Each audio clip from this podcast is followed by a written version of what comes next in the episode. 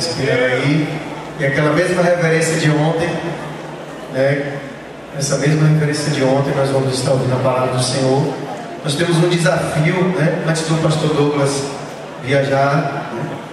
nós precisamos dar ele uma camisa do Bahia de presente. Ele estava falando que ele, ele estava falando que quer muito, né? Antes de viajar, uma camisa do Bahia, amanhã não vou ter tempo de comprar no shopping. Né? Você, né? Você que puder fazer isso amanhã, né, nos procure. Né? Deus abençoe. Paz, Senhor! Glória a Deus, uma honra estar com vocês aqui. É... Quem, quem viu a nossa foto lá ontem no Instagram? Levanta a mão só eu. Quem viu a nossa foto lá no Instagram? Ficou bonito pra caramba? Quem não viu, depois entra lá, Jesus Underline Copo.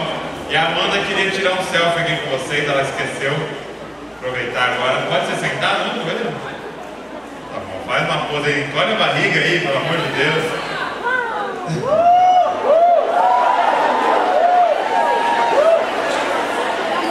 Ó, ó, ó, os aparecidos, ó.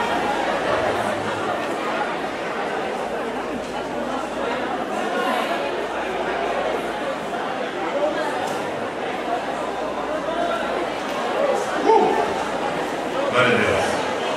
Vou deixar esse, esse aqui aqui.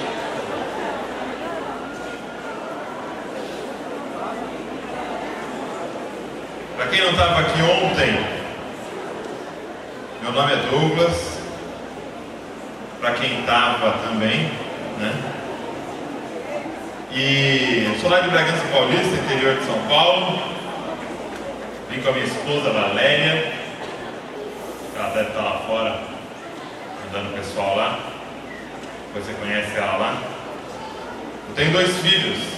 A Luísa vai fazer agora cinco anos. O Davi vai fazer agora três anos. É... Opa! Eu tenho 27 anos. Tenho sete anos de casado, então casei cedo. Fiz filho cedo. Tudo muito cedo. Mas tem sido uma bênção muito grande. Se você puder casar, casa, que é bom demais, viu? Você conseguir. Falar pra mim tá difícil. E eu trabalho no Ministério Família Debaixo da Graça e a gente coordena um projeto chamado Jesus Copy. É, e temos incentivado a galera aí a ser uma cópia de Jesus. Inclusive tem um texto, eu quero ler para vocês, eu não abrir agora porque não é, não é a, a mensagem ainda, mas tem um texto muito conhecido que diz assim, Romanos 8, 28, todas as coisas cooperam para o bem daqueles que amam a Deus. Quem conhece esse texto? Todas as coisas juntamente cooperam para o bem daqueles que amam a Deus. Esse texto vai dizer o seguinte: que tudo o que acontece na sua vida, se você é alguém que ama a Deus, tudo o que acontece na sua vida, Deus consegue usar para o seu bem. Ok? E a gente usa muito esse texto, né? Eu não sei se você já usou esse texto, pelo menos eu uso muito. Por exemplo, um amigo seu derruba o iPhone 6 e racha a tela. O que, que você fala para ele? Cara, não se preocupe. Tudo coopera para o bem daqueles que amam a Deus. A menina chega chorando para você porque o namorado terminou com ela. O que, que você fala para ela? Tudo bem, tudo coopera para o bem daqueles que amam a Deus. Mas a pergunta que a gente tem que fazer, presta atenção aqui, ninguém conversa agora. A pergunta que a gente tem que fazer com um texto como esse é o seguinte: o que é estar bem? Se todas as coisas que Deus permite acontecer na nossa vida, elas cooperam para o bem, a pergunta que eu tenho para fazer para você hoje é essa: o que é estar bem? Porque a resposta a essa pergunta tem causado uma confusão gigantesca no evangelho da nossa nação. Porque tem uma galera que acredita que estar bem é estar bem financeiramente. Então ele vai ler esse versículo assim: tudo coopera para que aqueles que amam a Deus estejam é, prosperando financeiramente. Tem gente que vai falar que estar bem é saúde. Gente que vai falar que estar bem é felicidade é, é, é, na sua vida. E aí você vai ler esse, esse texto assim: tudo coopera para o bem ou para a felicidade daqueles que amam a Deus. Só que o problema é que isso tem criado uma multidão de cristãos frustrados na nossa nação. Por quê? Porque muitas vezes a prosperidade financeira não vem. Muitas vezes o câncer não vai embora. E muitas vezes a felicidade não vem da forma que você imaginava que ela viria. O marido vai embora, o filho usa droga e você continua amando a Deus. A minha pergunta é: ele não está cumprindo a palavra dele? Então tenho essa pergunta para fazer para vocês: o que é estar bem? E o próprio apóstolo Paulo responde no versículo seguinte. Geralmente a resposta está no versículo seguinte, gente. E é no versículo seguinte, eu vou ler os dois, você vai entender. Diz assim: olha, tudo coopera para o bem daqueles que amam a Deus, dos que são chamados segundo o seu propósito. Pois os que conheceu por antecipação também os predestinou para serem conformes à imagem de seu filho, a fim de que ele seja primogênito entre muitos irmãos. Sabe o que Paulo está dizendo? Sabe qual é a resposta de Paulo para o que é estar bem? No versículo 29, Paulo vai dizer o seguinte: estar bem é se parecer com Jesus. Estar bem é se parecer com Jesus. Ele vai falar assim: ó, pois os que conheceu por antecipação também nos predestinou a serem conformes, ou conformados, ou transformados à imagem do Filho de Deus. Então eu quero te ensinar a ler esse versículo hoje. Esse versículo diz assim: olha, tudo coopera para que aqueles que amam a Deus se pareçam cada dia mais com Jesus. Sabe por que aconteceu esse negócio ruim na sua vida? Sabe por que Deus permitiu?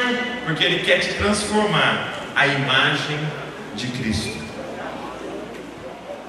Agora sim, seu iPhone quebrou? Não se preocupe. Tudo coopera para que você fique mais parecido com Jesus. Jesus não tinha iPhone, por isso que quebrou o seu.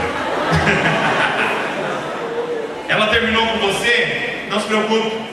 Tudo coopera para que você fique mais parecido com Jesus. Jesus não tinha namorada, então você vai ficar sem. Tô brincando. Tô brincando, gente.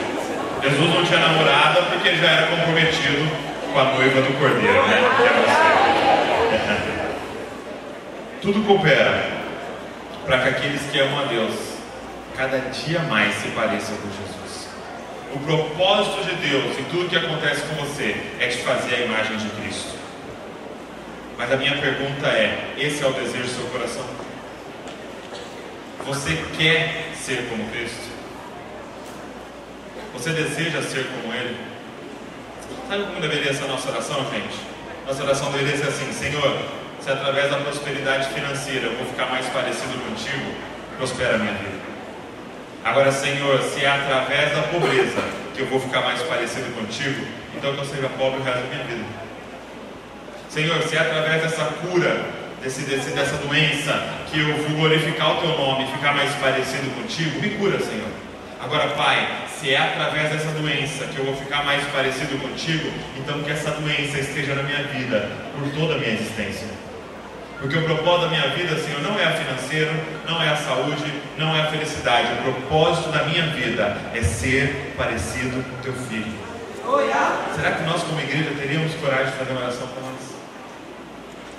Eu quero ser como ele, andar como ele.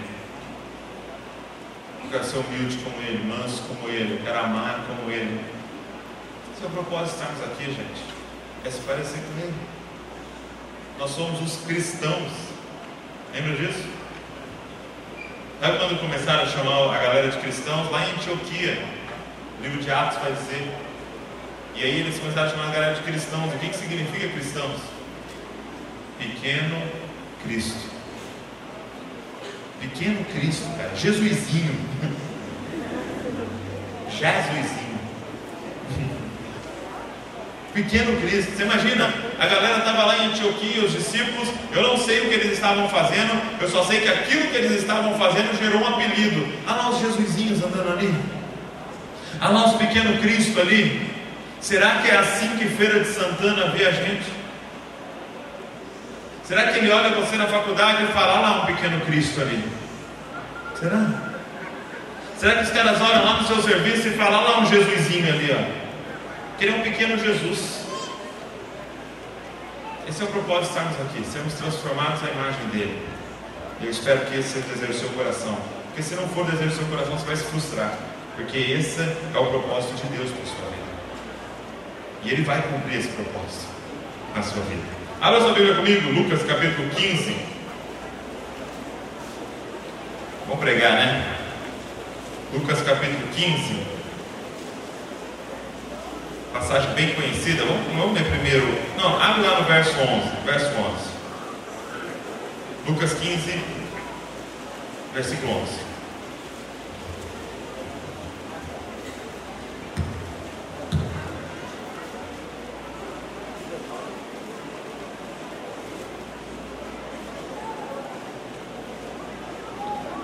Fui numa igreja que lá no sul lá em Balneário Camboriú. E toda vez que, eu, que, que, alguém falava assim, olha, abre a sua Bíblia, a galera começava a gritar, cara, deu um susto. que eles tinham esse costume. Então, toda vez que alguém falava assim, abre a sua Bíblia, e aí o pessoal começava a gritar, tipo assim, hora de ouvir a palavra, tá ligado? Vamos, vamos, vamos tentar aqui, ver como é que fica? Vamos fingir que eu não contei ainda o texto para vocês, tá bom? Então, gente, queria ministrar uma palavra aqui para vocês. Então, abra sua Bíblia aí em Lucas. Bom, você nunca ouve a referência, entendeu? Então você fala, abrir em qualquer lugar aqui. Quem achou, diga eu amo a Bíblia. Quem não achou, diga eu também. Bem triste assim. Vamos lá, Lucas 15, verso 11. Deixa aí no verso 11, eu só vou ler um, o versículo 1 para você. Olha o que diz. Todos os publicanos e pecadores aproximavam-se dele para ouvi-lo, mas os fariseus e os escribas o criticavam, dizendo: Este recebe pecadores e come com ele. Então, ouvindo essa parábola, eu vou ler a parábola do filho pródigo, eu sei que você conhece, mas a gente vai ler de novo. Ouvindo essa parábola, Jesus contar essa parábola, tinha dois grupos: pecadores e publicanos. Tá, vamos imaginar que os pecadores e publicanos são essa galera aqui. Tá? Faz uma cara de pecador aí. Isso, isso, muito bem feito. E aqui estava a galera, os fariseus e os escribas, os religiosos, os caras que se achavam os top. Faz uma cara aí de fariseu aí. Narizão assim, ó. Pecadores. Então tinha esses dois grupos ouvindo Jesus: os religiosos e os pecadores. Quem eram os pecadores? Os caras que assumiram: a gente não obedece à lei. Entendeu? Não consigo, a gente não consegue obedecer a lei, a gente não sabe obedecer a lei, a gente não vai obedecer a lei e declaramos isso para todo mundo. São os pecadores. Os fariseus eram os caras mais estudiosos da lei, mais rigorosos, que queriam cumprir tudo e tal, e ficavam pondo fardo sobre os outros. Então eram esses dois grupos. E aí ele vai começar essa parábola. E o que, que ele fala? Que um pai tinha dois filhos. A coincidência. O pai tinha dois filhos. Então vai vendo aí como Jesus ia pegar os dois grupos. Vamos lá, versículo 11. Disse mais: certo homem tinha dois filhos. O mais moço disse ao pai: Pai, dá-me dá minha parte dos bens que me cabem por herança. E então o pai repartiu seus bens entre eles. Poucos dias depois, o filho mais moço, juntando todas as suas coisas, partiu para um país distante e lá desperdiçou seus bens, vivendo de modo irresponsável. E depois de gastar tudo, houve naquele país uma grande fome e ele começou a passar necessidade. Então, se colocou a serviço de um dos cidadãos do país e este o mandou para, o seu campo, para os seus campos para cuidar de porcos. Ele desejava encher o estômago do casal com arrombas que os porcos comiam, mas ninguém lhe dava nada. Ele, porém, caindo em si, disse: Quantos empregados do meu pai têm fartura de comida e eu estou aqui passando fome? Vou me levantar e irei até meu pai, e lhe direi: Pai, peguei contra o céu e contra ti, não sou mais digno de ser chamado teu filho, trata-me como um dos teus empregados. Levantando-se, foi para seu pai. Estando ele ainda longe, seu pai o viu e encheu-se de compaixão e correndo lançou-se ao seu pescoço e o beijou. E o filho lhe disse: Pai, pequei contra o céu e contra ti, não sou mais digno de ser chamado teu filho. Mas o pai disse aos servos: Trazei depressa a melhor roupa e vestiu. Ponde-lhe é, um anel no dedo e sandálias nos pés. Trazei também o melhor bezerro e matai-o. Comamos e alegremos porque este meu filho estava morto e reviveu, havia se perdido e foi achado, e começaram a se alegrar. O filho mais velho estava no campo, e quando voltava, ao aproximar-se da casa, ouviu a música e as danças. E chamando um dos servos, perguntou-lhe o que era aquilo. Este lhe respondeu: Teu irmão voltou e teu pai matou o melhor bezerro, pois o recebeu são e salvo. Mas ele se indignou e não quis entrar. Então o pai saiu e insistiu com ele. Ele, porém, respondeu ao pai: Há tantos anos te sirvo e desobedeci a uma ordem tua. Mesmo assim, nunca me deste um cabrito para eu me alegrar com os meus amigos. Chegando, porém, este teu filho, que dispersou os teus bens com prostitutas, mataste para ele o melhor bezerro mas o pai lhe disse: Filho, tu sempre estás comigo, e tudo que tenho, tudo que é meu, é teu. Mas era justo festejarmos e nos alegrarmos, pois este teu filho estava morto e reviveu, havia se perdido foi achado. Feche seus olhos. Senhor, muito obrigado, Senhor, por essa palavra, Pai, pela palavra, a tua palavra, Senhor. Muito obrigado, Senhor, pela, por esse momento que nós podemos nos sentar e ouvir a tua palavra, Pai. Senhor, eu quero te pedir, fala com todos aqui, Senhor. Ministra o coração de todos aqui, Senhor, no profundo do nosso ser. Nos muda de dentro para fora, Senhor. Faz uma mudança radical no nosso interior, Senhor, na nossa identidade, Pai. No nome de Jesus, que a tua palavra seja como uma espada afiada aqui, não para nos matar, Senhor, mas para fazer uma cirurgia no nosso coração, Pai, arrancando o que não te agrada, Pai, e adicionando a verdade que liberta. Tudo que está dentro dessa galera, Pai, que não vem de ti, Senhor, que foi foi plantada pelas circunstâncias da vida, que foi plantada por alguém mentiroso, que foi plantada por setas malignas, eu repreendo hoje em nome de Jesus e que a tua verdade entre neles, Pai, e quebre e destrua todo sofisma, Pai, que os fazem errar, Pai, em nome de Jesus. Amém, Senhor. E amém. Antes de começar, queria agradecer ao pastor Peixe, pastor Wellington, pela, essa oportunidade, pelo contato, queria agradecer o Salvo Cara, você é demais, você, a Ana, agradecer a, a sua irmã Sara, o Renato, o Renato, sou muito ruim de nome, gente, desculpa. E porque eles estão, me acolheram lá, me levaram para casa deles, me deram muita comida. Eu cheguei aqui magro, olha como estou. e tem sido uma bênção, conheci o Saulo via e-mail. E aí deu certo, a gente está aqui, cara. Muito obrigado. Amei conhecer você a sua família e vai ser a primeira de muitas, com certeza. Mesmo que não venha para pregar, vou vir aí na sua casa para comer. Seguinte, para começar, eu acho que muita coisa que eu vou falar para você aqui eu aprendi com um pastor chamado Tim Keller. Tá? Se gosta de pregação, se você gosta de se aprofundar, anota aí, anota aí no seu caderno. Tim Keller depois você ouve muita coisa dele que é bom demais, tá? E ele tem um livro sobre o filho pródigo. É... Primeira coisa é que o nome dessa parábola, o título dessa palavra, dessa parábola, da forma que a gente conhece, talvez esteja errado. Por quê? Porque a gente conhece ela como o filho pródigo, ok? Mas você começa a ler e descobre que esse cara tem dois filhos e que os dois estão com dificuldades. Então, para começar, a parábola deveria chamar os filhos pródigos. Os filhos pródigos, tá? E, e ela é como se fosse uma peça de teatro, entendeu? A primeira cena é tudo sobre o filho mais novo, e a segunda cena é sobre o mais velho. A primeira cena é sobre os pecadores, e a segunda cena é sobre os fariseus. Filho mais novo representava os pecadores, o filho mais velho representava os fariseus.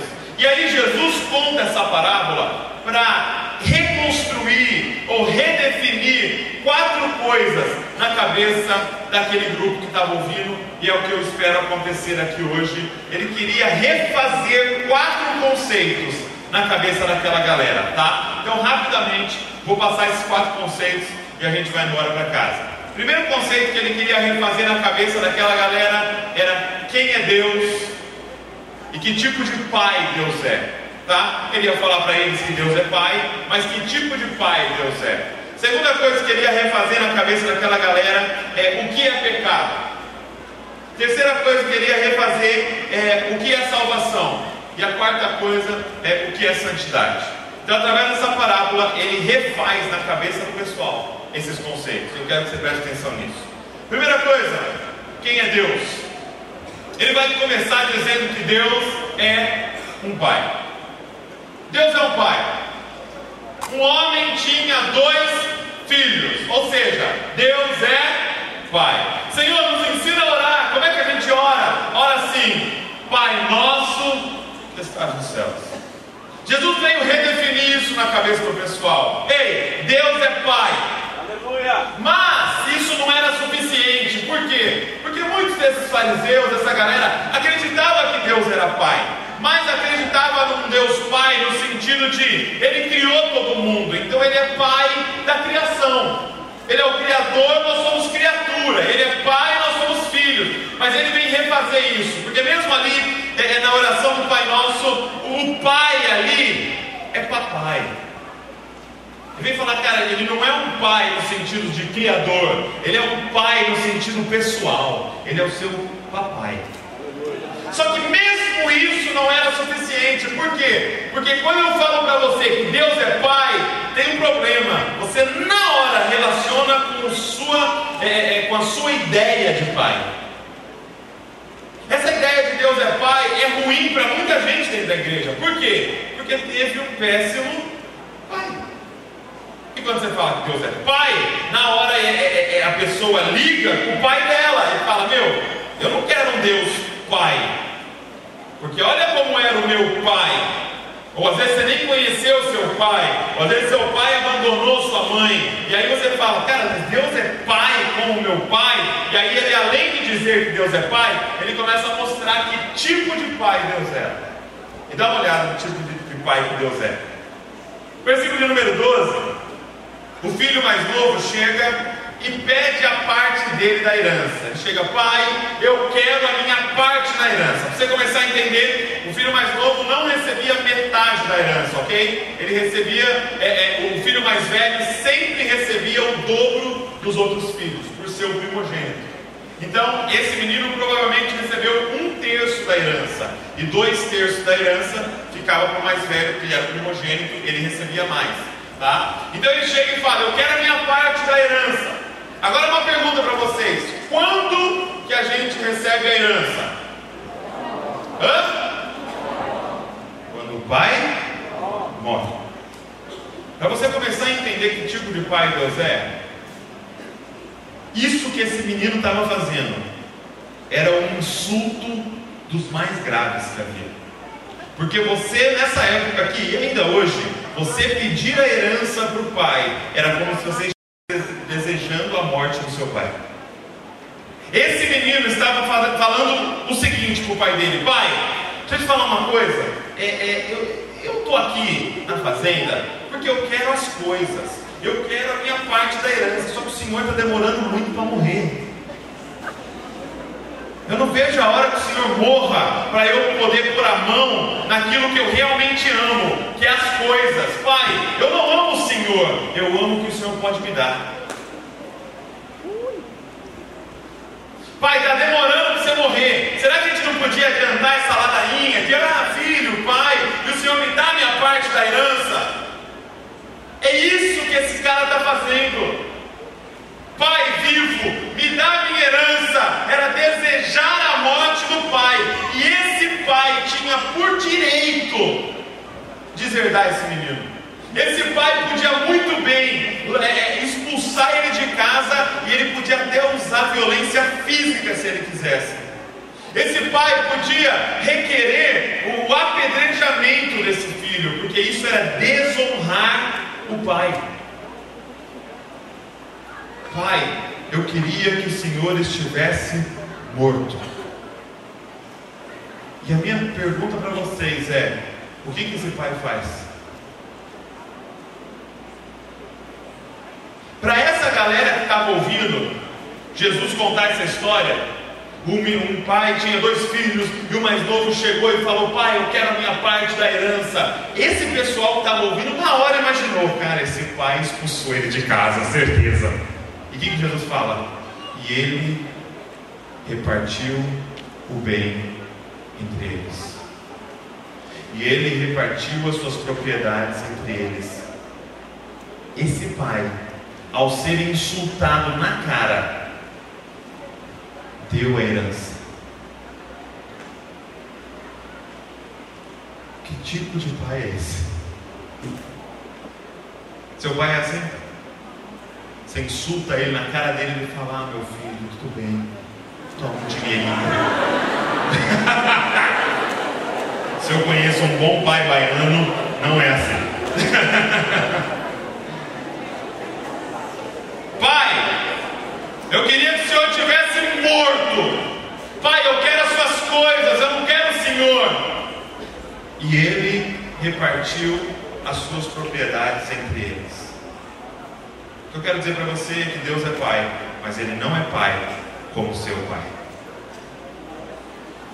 E repartir a propriedade entre eles, gente, é algo que a gente não entende hoje também. Por quê? Porque naquela época o conceito era diferente. Hoje a gente tem um conceito assim, olha, que eu tenho uma propriedade, ok? Hoje muita gente vai falar, ah, eu tenho um terreno, não sei aonde, comprei um terreno, não sei em que lugar. Porque o conceito de hoje é eu tenho um terreno. Naquela época não era esse conceito. Naquela época o conceito era um terreno me tem. A terra é dona de mim. Por quê? Porque a terra, o pedaço de terra, era como se fosse a identidade da pessoa. Aquilo passava de geração em geração, de geração em geração. Era tipo assim, ó, esse espaço aqui é do Gonçalves. Aquele espaço lá são dos Silvas. E aquele espaço lá são do, dos Almeidas. A, a, terra vinha do bisavô, do tataravô, para o avô e para o pai. A terra era a identidade da pessoa. Ninguém se desfazia da terra. Agora você imagina esse pai tendo que se desfazer de um terço da sua identidade para dar para um filho que desejava que ele estivesse morto. Você imagina esse pai na comunidade dizendo: Ei, eu estou vendendo um pedaço da minha terra. E todo mundo, por quê? Você vai se mudar daqui? Não, é, é, é para dar para o meu filho que deseja que eu esteja morto. Deus é pai, mas não é como seu pai. Ele é um pai diferente, cara. Ele é um pai que você insulta ele Muitos aqui estão vivendo insultando a Deus, e Ele continua te dando a herança da vida, Ele continua te dando a herança dos recursos, Ele continua te dando a herança dos seus dons, das suas habilidades, da sua capacidade de fazer várias coisas. Ele é um pai diferente de muitos pais. Esses dias atrás eu estava vendo um blogueiro, um, youtuber lá muito famoso, e ele falando sobre os ateus, e aí ele dizendo que ele é ateu. E aí o argumento dele, por que, eu sou ateu? Ele falou assim, eu sou ateu, sabe por quê? Sabe porque eu sei que Deus não existe? Porque eu posso insultar Deus e no morro. Quer ver? Ó, Deus, você é um babaca, tal. Tá vendo? Estou aqui vivo. Falei, poxa, que argumento né? profundo demais. Nietzsche praticamente. Mas você sabe o que, esse youtuber não entendeu? É que Deus é pai. E é um pai diferente dos pais que a gente conhece que não é por causa de um insulto que ele vai te matar, porque ele te dá a oportunidade de se voltar para ele. Para se não, se não bastasse isso, quando esse, quando esse, é, é, é, esse filho volta, esse filho mais novo volta, o pai avista ele de longe e sai correndo na direção dele. Gente, para essa galera que estava ouvindo aqui, isso era um absurdo um patriarca, dono de uma fazenda, nunca correria. Crianças corriam, adolescentes corriam, mulheres corriam, mas um pai nunca correria, porque para correr ele teria que levantar as vestimentas e mostrar as pernas dele. Isso era uma desonra para um patriarca. E no entanto, quando esse filho volta, esse, esse homem que representa Deus na parábola, corre em direção ao filho. Ele se humilha diante de todos e corre em direção ao filho. Agora eu te pergunto: era um filho que estava voltando da formatura de medicina? Era um filho que estava voltando com o dinheiro do pai multiplicado para aplicar na fazenda? Não, era um filho voltando fedendo porco. Era um filho coberto de lama. Era um filho todo desgrenhado. Um filho que desonrou o pai diante de toda a comunidade. Ele está voltando. E esse pai, que não é como o nosso pai, ele levanta a sua vestimenta e corre em direção a esse filho. Ele não se importa com a sujeira, ele não se importa com a desonra, ele não se importa com o passado, ele não se importa se esse filho desejou a morte dele. Ele corre em direção a esse menino, pula no pescoço dele e esboça o amor por ele. E depois, eu não sei quanto tempo esse menino ficou fora. Eu não sei se foi um ano, dois anos, cinco anos. Eu só sei que depois de uma hora, depois de duas horas que ele voltou, ele estava numa festa, com um DJ tocando músicas para ele e toda a comunidade dançando à volta dele. Deus é Pai e não é como o nosso Pai. Ele é um Pai diferente. Era necessário refazer a imagem de Deus para aquela galera. E talvez é necessário refazer na sua cabeça é Deus. Se não bastasse isso, a festa está rolando. Né? Todo mundo dançando, tal, né? O filho pródigo, né? Virando lá. E aí o mais, o mais velho vem. E gente, aqui fala que ele matou o bezerro, o maior bezerro. E naquela época não tinha como armazenar a carne, não tinha freezer. Ah, vou matar o bezerro, a gente come um pedacinho, come depois. Não, matou, tem que comer tudo. Então quem matava o bezerro não era festa para a família, era uma festa para a cidade.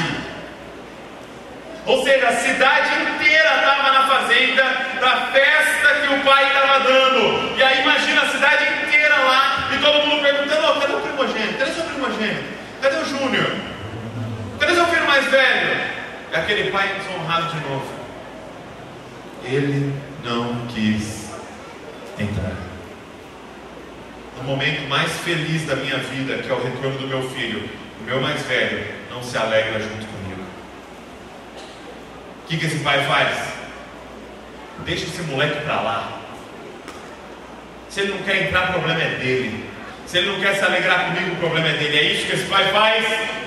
Não, porque ele não é um pai igual ao nosso pai. Ele sai e a abordagem dele é essa: Filhinho, vamos entrar, filhinho. Tudo que é meu é teu. Mas eu tinha que me alegrar com a volta desse menino. Ele estava morto e reviveu. Meu filhinho, vamos entrar.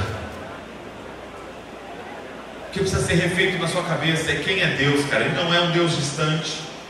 Ele não é um Deus que está longe, Ele não é um Deus que simplesmente criou e largou a criação aqui, não. Ele é o teu Pai, e não é como seu Pai terreno, Ele é um Pai muito diferente. Segunda coisa que, esse, que Jesus vai refazer na cabeça daquela galera era o que é pecado. Com essa parábola ele vai falar o que é pecado, porque na visão desse pessoal e talvez na cabeça de alguns aqui, pecado é desobedecer uma lista de regras. Os fariseus e também os pecadores sabiam que na lei de Moisés havia 613 leis.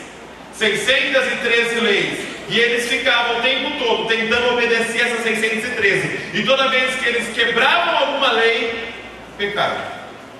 A visão deles de pecado era essa: quebrar uma das 613 leis. Por exemplo, uma das leis, você não pode segurar a urina. Então, para você ter noção, os judeus mais radicais, eles fazem xixi em qualquer lugar. Porque tem vontade, tem que fazer, porque senão é pecado. A outra lei, não pode misturar carne e leite.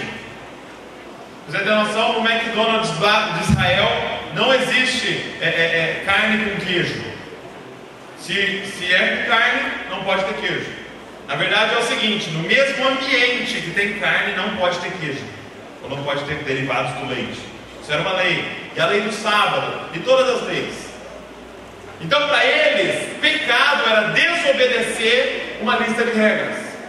Jesus vem refazer a definição de pecado para eles. Por quê? Porque o mais novo era meio óbvio, né, que ele estava em pecado, porque ele se envolveu com prostituição, talvez com jogatina, com bebida, e foi para longe do pai. Então ele desobedeceu as regras, pecado. Mas ele vai nos mostrar que o mais velho também está longe de Deus. Só que o mais velho fala para o pai: Eu nunca desobedeci nenhuma das suas ordens. E aí? E o pai não repreende ele. O pai não fala, mentiroso, você me desobedeceu tal dia. Não. O pai aceita aquela afirmação. Ou seja, esse menino andava correto, mas também estava longe de Deus. O que é pecado? E Jesus refaz. E eu quero que você grave isso na sua cabeça. O que é pecado? E a definição de Jesus de pecado nessa parábola é: pecado é não se relacionar com o Pai, não conhecê-lo e não amá-lo. Os caras chegaram para Jesus e perguntaram: Senhor, qual é o mandamento? Qual é o principal mandamento? Qual é o principal mandamento, gente? Amarás o Senhor teu Deus, todo o teu coração, com todo o teu entendimento, com toda a tua alma, com todas as tuas forças, e o teu próximo como a ti mesmo. Está entendendo? O que é pecado?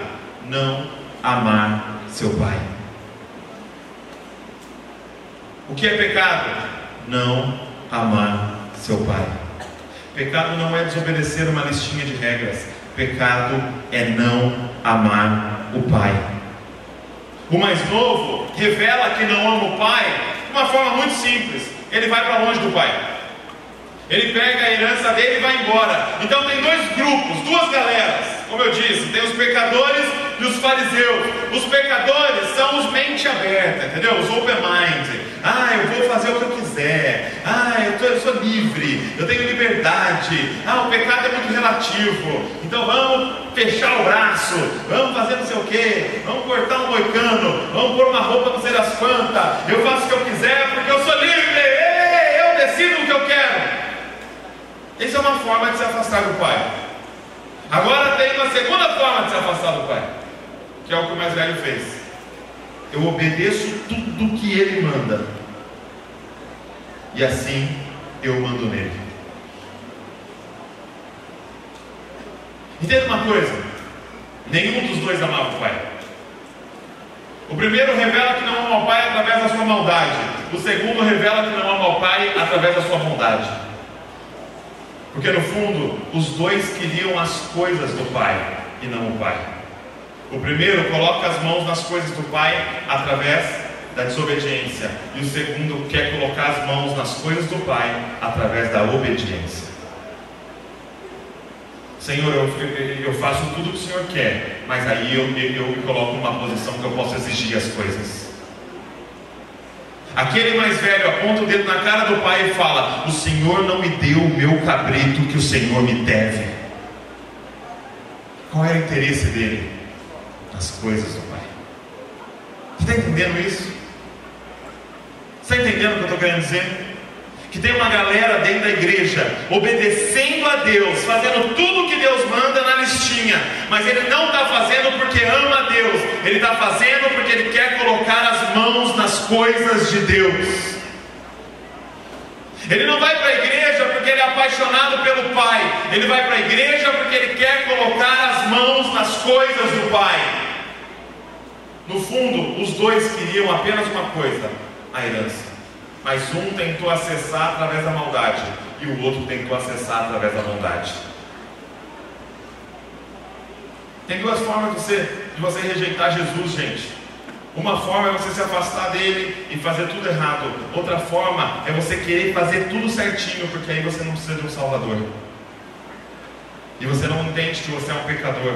Você não entende que você peca também. E você vive a sua vida apontando o dedo na cara dos outros. Olha aqui no Snapchat, ela foi na balada.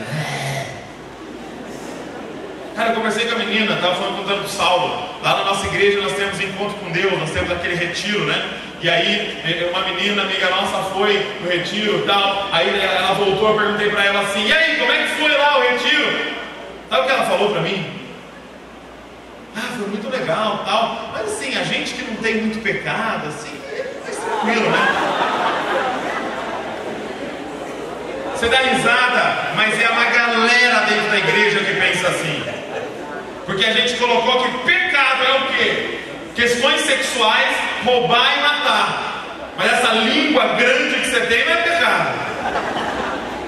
Se tanto que você come feito um pedreiro, não é pecado. A maldade do seu coração de ver maldade em todo mundo não é pecado. O julgar o próximo não é pecado. Entenda uma coisa, gente. Nós aqui estamos tudo no mesmo barco, junto com a galera que está lá fora. A única diferença é essa: a graça de Deus nos alcançou. É a única. Entenda, sai daqui com uma coisa cravada na sua cabeça: pecado é não se relacionar com o Pai. Se você estiver fazendo tudo certo e não se relacionando com o Pai, você está em pecado. É por isso que o terceiro conceito que, que, que, Jesus vai refazer na cabeça daquela galera é o que é salvação. O que é salvação? E a primeira coisa que ele vai falar sobre salvação, porque o que, que aquele pessoal entendia de salvação e talvez é o seu entendimento hoje aqui? Que salvação é o que? Obedecer essa listinha de regras. Se eu obedecer essa listinha de regras, eu vou ser salvo. Se eu não obedecer, eu não vou ser salvo. Só que Jesus vem e a primeira coisa que ele fala é o seguinte: salvação não parte de vocês. Salvação é uma iniciativa do Pai. O pai vai em direção ao mais novo e pula no pescoço dele. E o pai sai da festa e vai atrás do mais velho para tentar salvá-lo. Salvação é uma iniciativa do pai e não sua. É ele que sai da, da onde ele estava e vem atrás de você. Esquece esse negócio que você aceitou Jesus. Foi Jesus que te aceitou, cara. Se você está aqui hoje, é porque a graça de Deus te aceitou é porque Jesus te aceitou, é porque o Pai foi atrás de você, é porque Ele te escolheu. Salvação é iniciativa de Deus. Por isso que ninguém que está aqui hoje pode bater no peito e falar: É, sou salvo.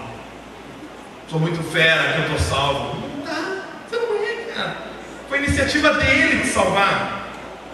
Não dá para se orgulhar nisso, não dá para julgar os outros.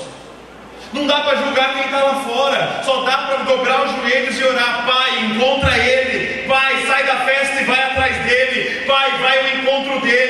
Pai, corre atrás daquele chefe mala meu. Pai, corre atrás daquela minha prima que está longe. Pai, corre atrás daquele meu tio. Pai, corre atrás daquela minha, daquela minha amiga.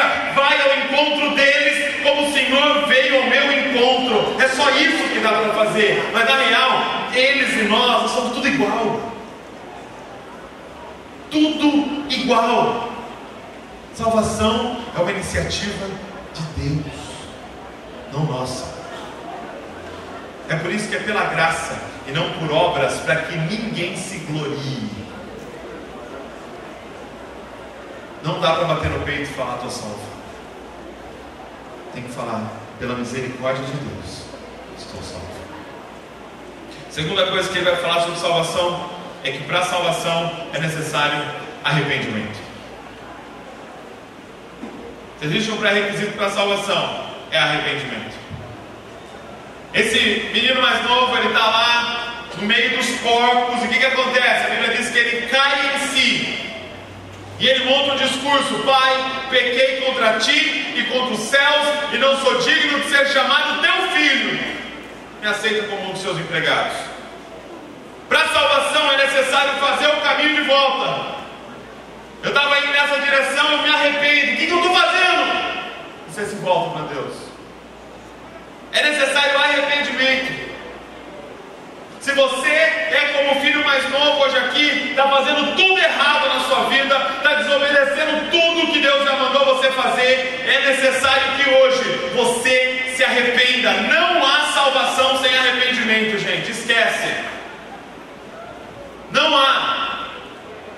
Muitas vezes pessoas vêm confessar pecado, nossa, nossa igreja trabalha é, é, é, é com discipulado um a um, e discípulos, a galera que eu discipulo às vezes vem conversar comigo e começa a confessar o pecado e falar aconteceu isso, isso, isso, mas fala meio que rindo. Já viu isso? Cara, não acredito, essa semana eu transei com a minha namorada. Não serve de nada isso. Tem que se arrepender. Você tem que se arrepender do que você fez. Você tem que chorar o que você fez. Tem que te amargurar o que você fez.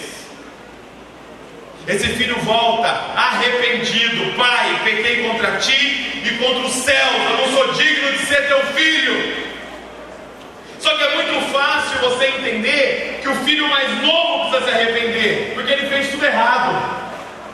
Se você está com a sua listinha de coisas erradas que você fez, é fácil se arrepender dessa lista de coisas erradas. O problema é quando você chega no mais velho, que ele precisa se arrepender da lista de coisas certas que ele fez.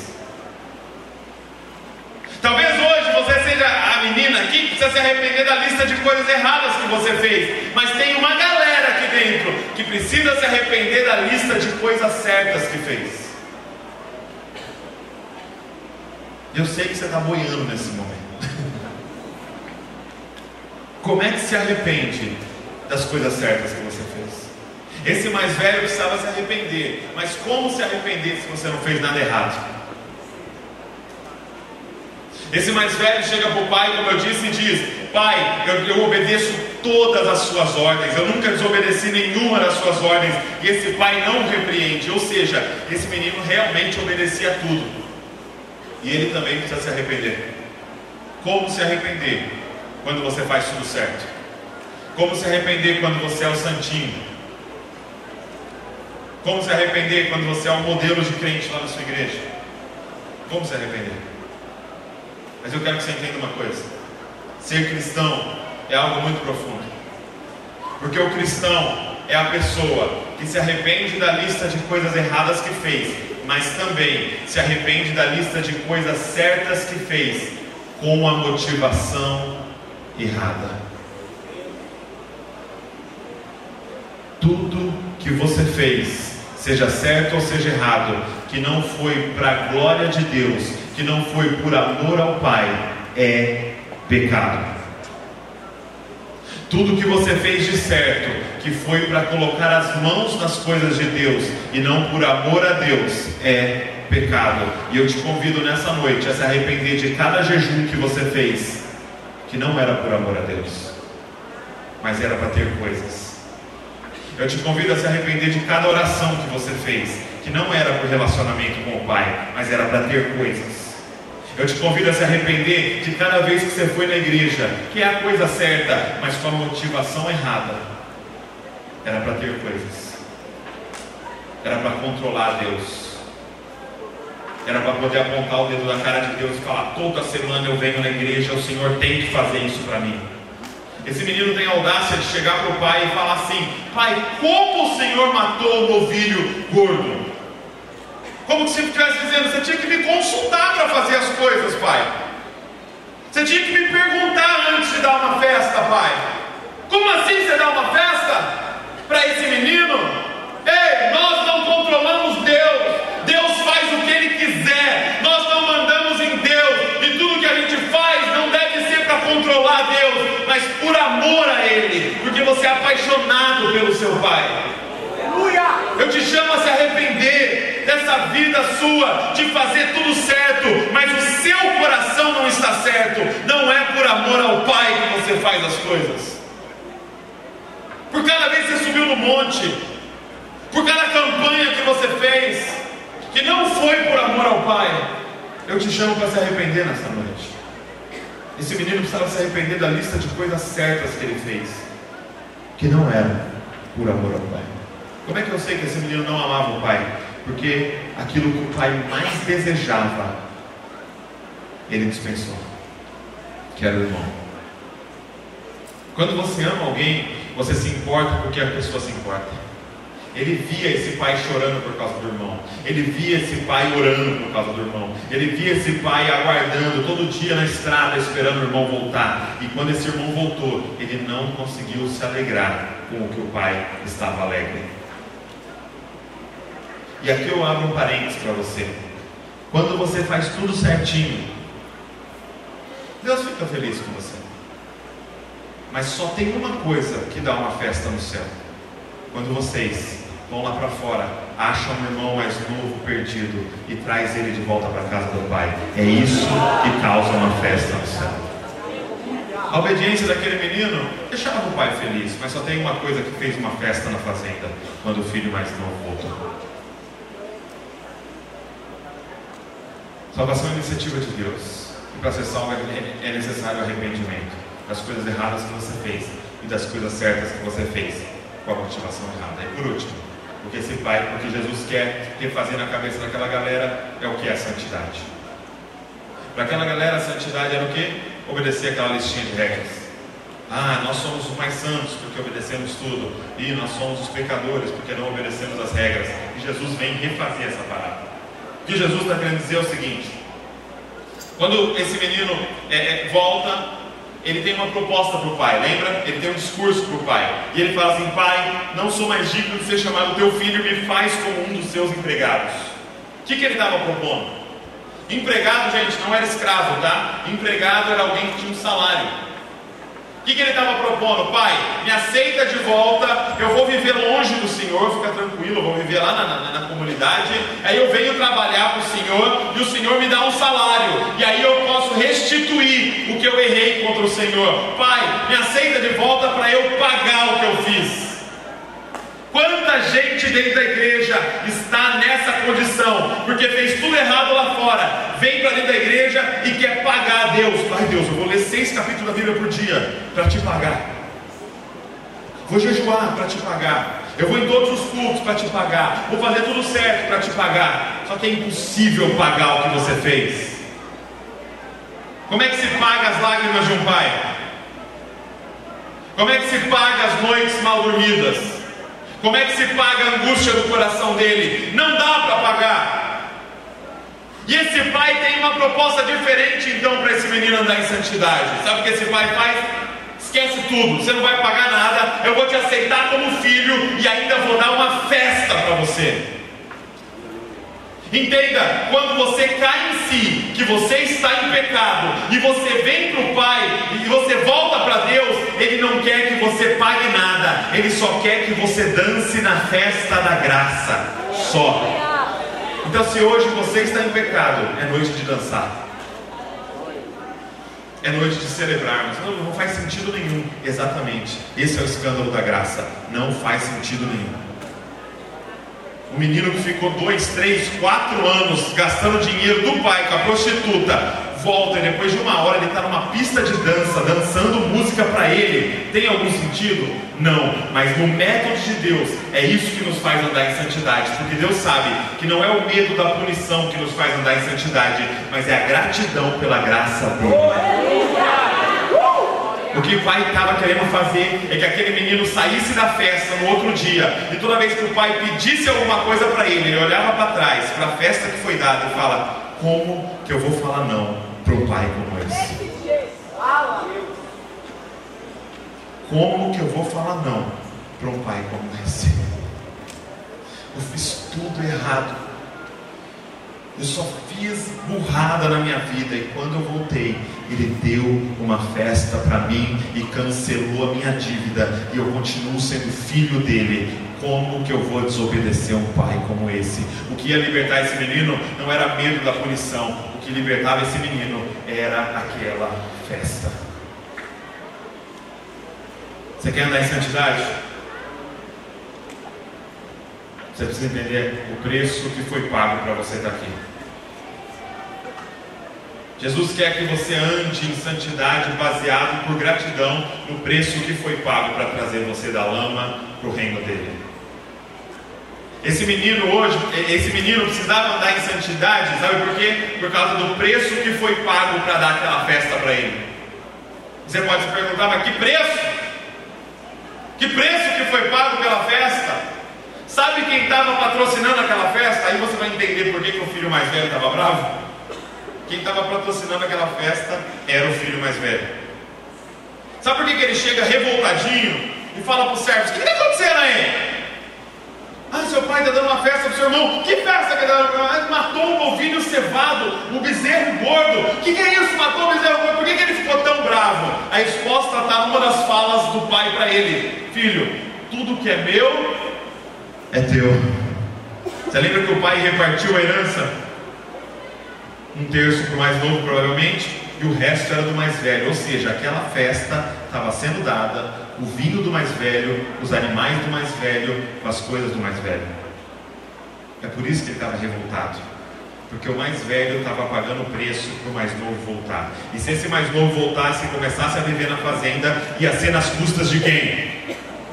Hã? Sabe o que Jesus estava denunciando? Jesus estava apontando o dedo na cara daqueles fariseus e dizendo: Olha que péssimo irmão mais velho vocês são.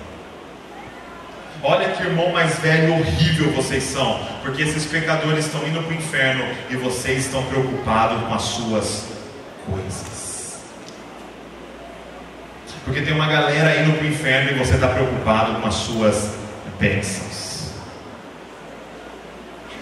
Porque tem uma galera indo para o inferno e você está preocupado com as suas campanhas. Sabe o que vai alegrar o coração do pai? O dia que vocês se levantarem, irem lá no chiqueiro e trazerem os filhos dele de volta. Olha que péssimo irmão mais velho aquele menino tinha, porque era óbvio como irmão mais velho, ele sair da fazenda, ir atrás do mais novo e trazer ele de volta, fala, cara, você vai voltar, porque eu preciso colocar um sorriso no rosto do pai.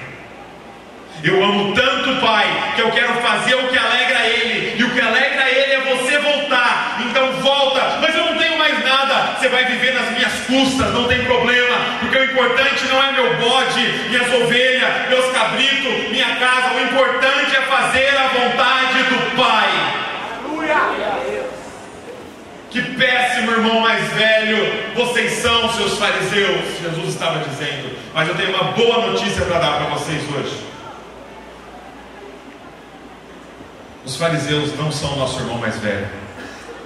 O nosso irmão mais velho se chama Jesus Cristo.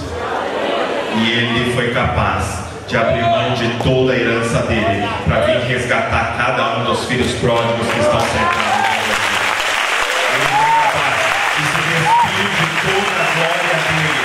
Ele foi capaz de abrir mão de toda a fazenda dele, de todo o reino dele, para vir até aqui, nesse chiqueiro, nessa lama,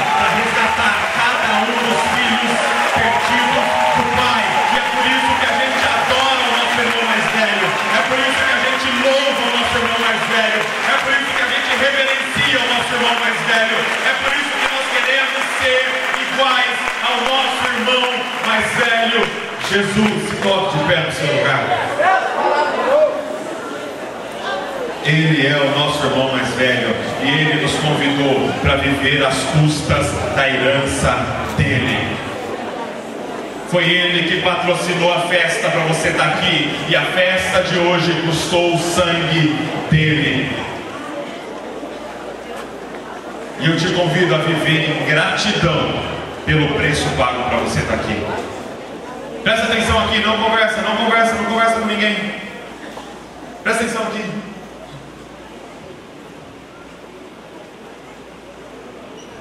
Nunca mais.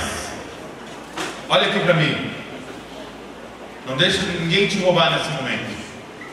Nunca mais. Grave isso. Nunca mais. Faça nada para Deus para tentar pagá-lo. Ok? Nunca mais faça nada para Deus para ter as coisas de Deus. Ok? Tudo que nós fizermos para Deus a partir dessa noite é em gratidão pelo aquilo que Ele fez na cruz do Calvário. Tudo. Se você for cantar seja em gratidão por aquilo que Jesus fez na cruz do Calvário. Se você for dizimar, que seja em gratidão por aquilo que Deus fez na sua vida. Se você for ler a Bíblia, que seja para conhecer aquele que deu a vida por você. Se você for orar, que seja para falar com aquele que é apaixonado por você. Tudo na sua vida tem que ser em resposta ao amor de Deus.